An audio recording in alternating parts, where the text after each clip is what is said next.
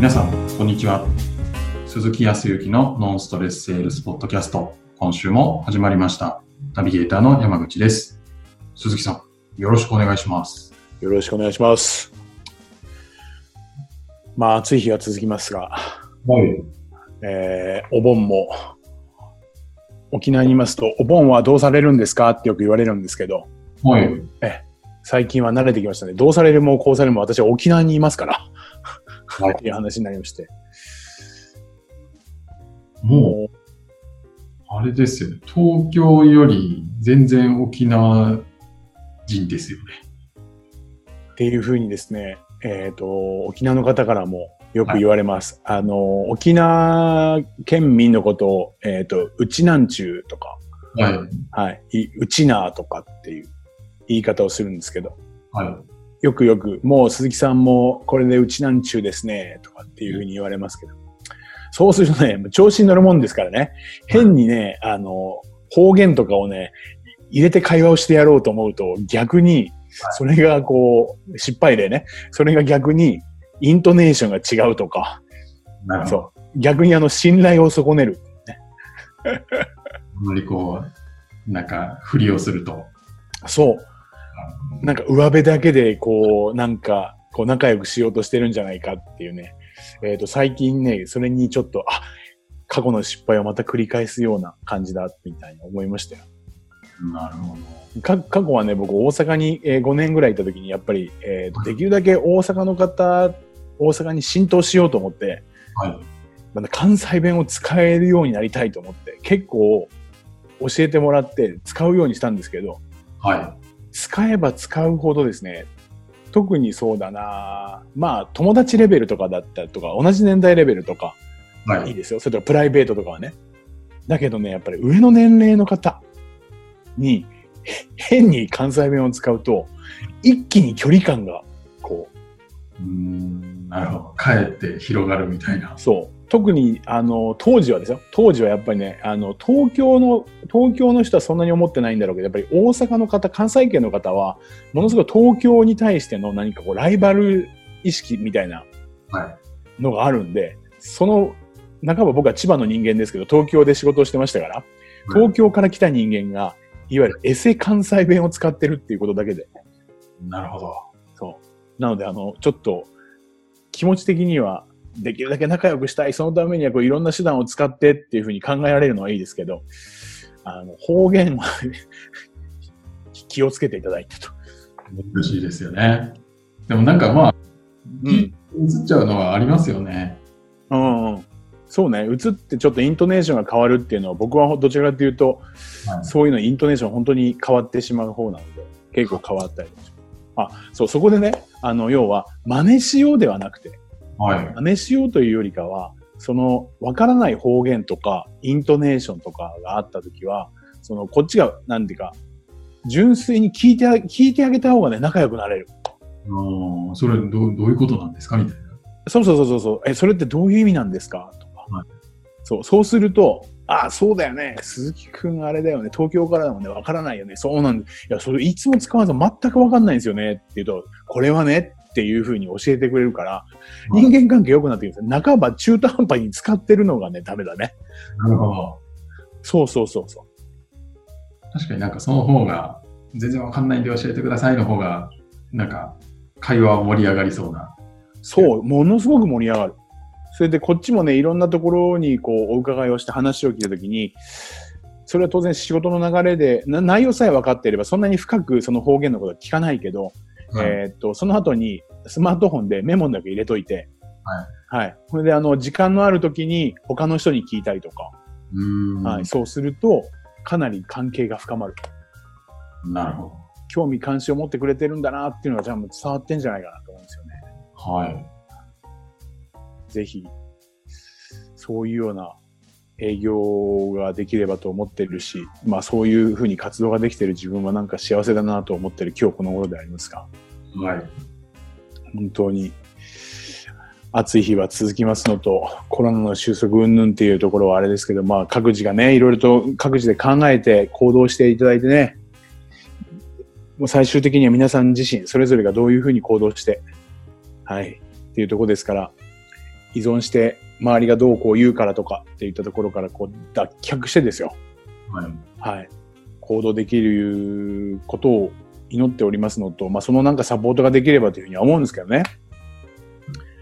でもあの、前回ちょっとお話をして、えっ、と、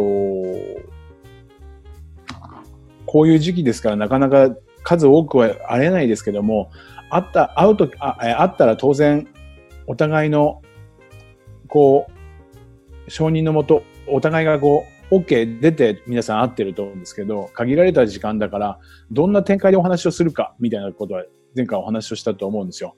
はい。はい。その中で、えっ、と、自分の存在価値という部分と、あとはその、えー自分自身も含めて会社の存在価値、そう、何のために、えっ、と、私たちは、えーこういう活動をしているのか、みたいな、はい、目的を明確に伝えるっていうことだけしておけば、あとは、相手が考えてくれて、はい。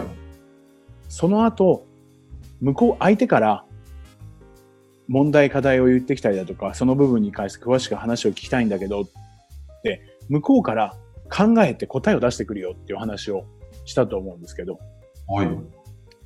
実際、まあ僕もリアルな人間なのでね、リアルに僕も動いてる人間ですから、はい。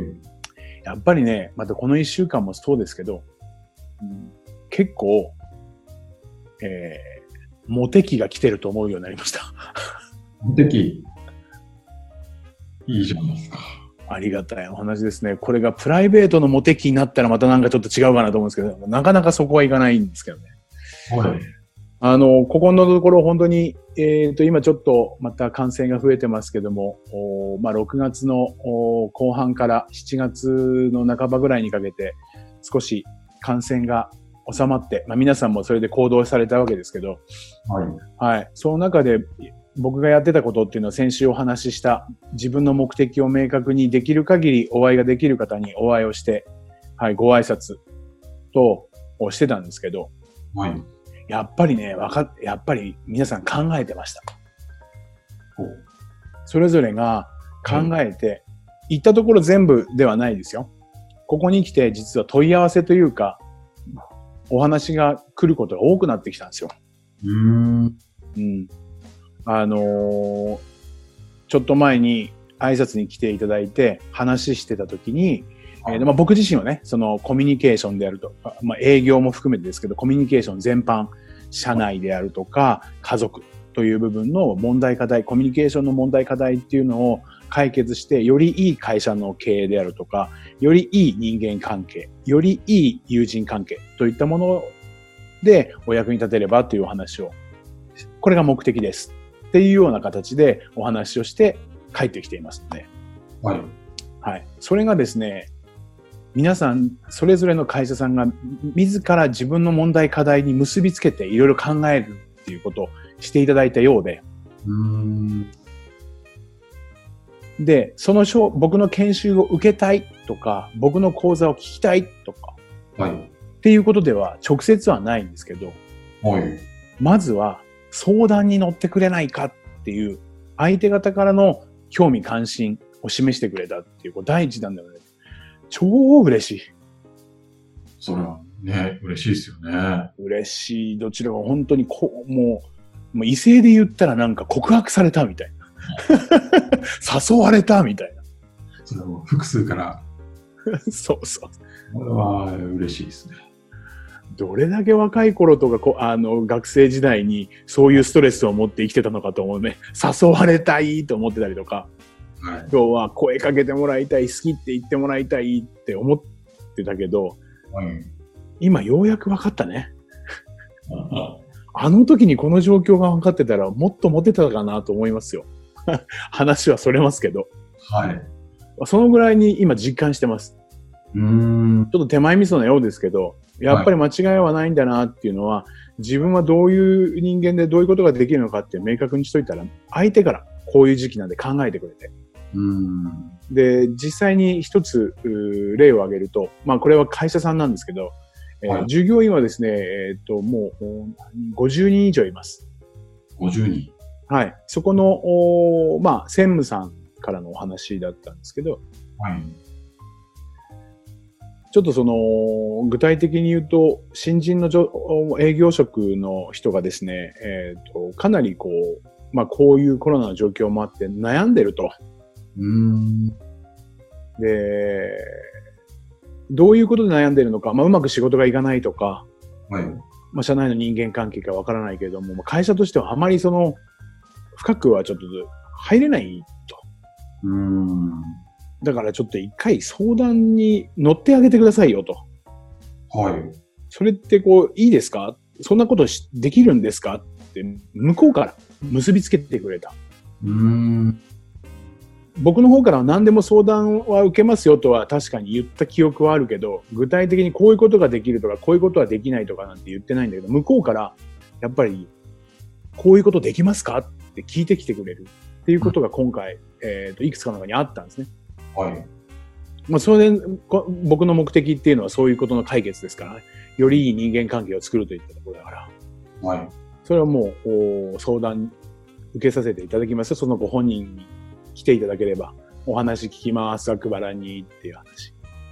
まあ、それプラス、えっ、と、あったのは、やはり、やっぱ今後もこういうことが多分増えてくるでしょうと。うん。まあ、その中で、じゃあ自分が今回こういうような問題、課題が出てきたのは、誰に問題があるかと言ったら素晴らしい経営者さんでしたね。自分に問題があると。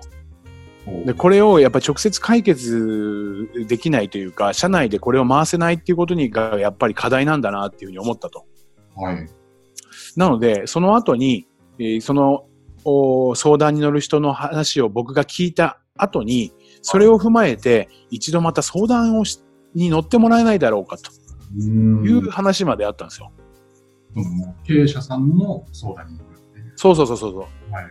まあ、そうすると、イメージするにその先っていうのはどちらかというと、今後は、えっ、と、会社自身の課題解決で、まあ、えー経営者さんのコミュニケーションの検証をしていくのか、プラスその新人さんたちがお客様として困、お客様に対してストレスを感じてるんであれば、営業職の、営業の検証をしていくのかっていうことを、こっちもイメージができるんでね。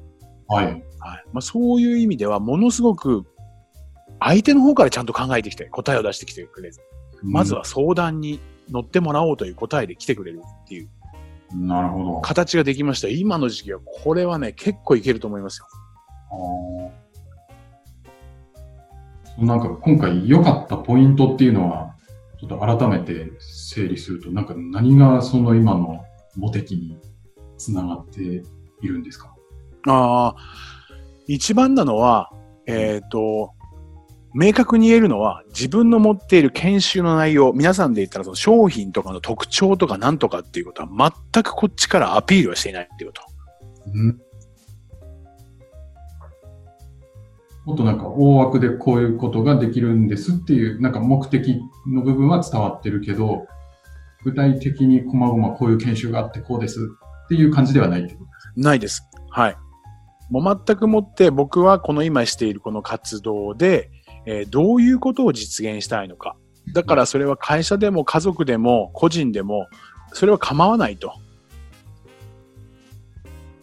その中でやっぱりより良い人間関係でいい社会っていうのも作っていきたいっていうところで僕はもう本当にこの2年ぐらいそ、そこで行こうっていうふうに決めて動いてますもんですから、さらには、それもこの沖縄という地区で、まずはそこを自分ができるかできないかっていうことを、やっぱりきちっと検証していかなければいけないというふうには思っているので、ですからこそ、その何かあー役に立てるようなことがあったりとか、あ、これだったら鈴木に相談してみようみたいなことが何かパーンと浮かんできたときには、どうぞどうぞ、あの、役に立てないかもしれないけど、まあ、まずは、えっ、と、声かけてください。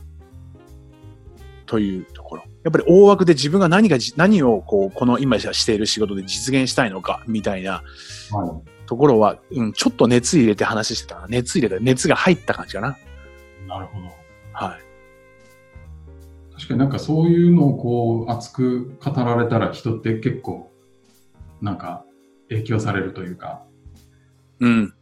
なんかやっぱ営業マンの方は頑張って商品説明はすごく乗れるんですけど、あんまりなんかそういうところを説明されてうん。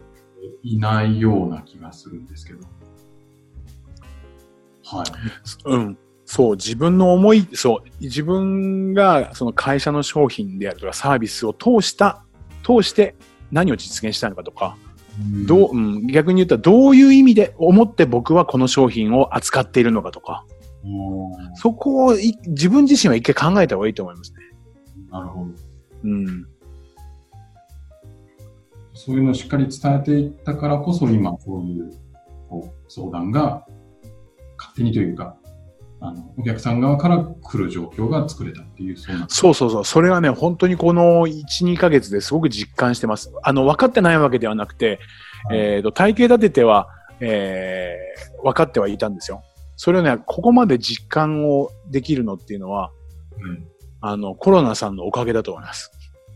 なるほはい。やっぱり考えてくれている。なかなか、昔、ちょっと前までは、コロナの前までは考えてくれなかったんだと思いますよ。なかなか。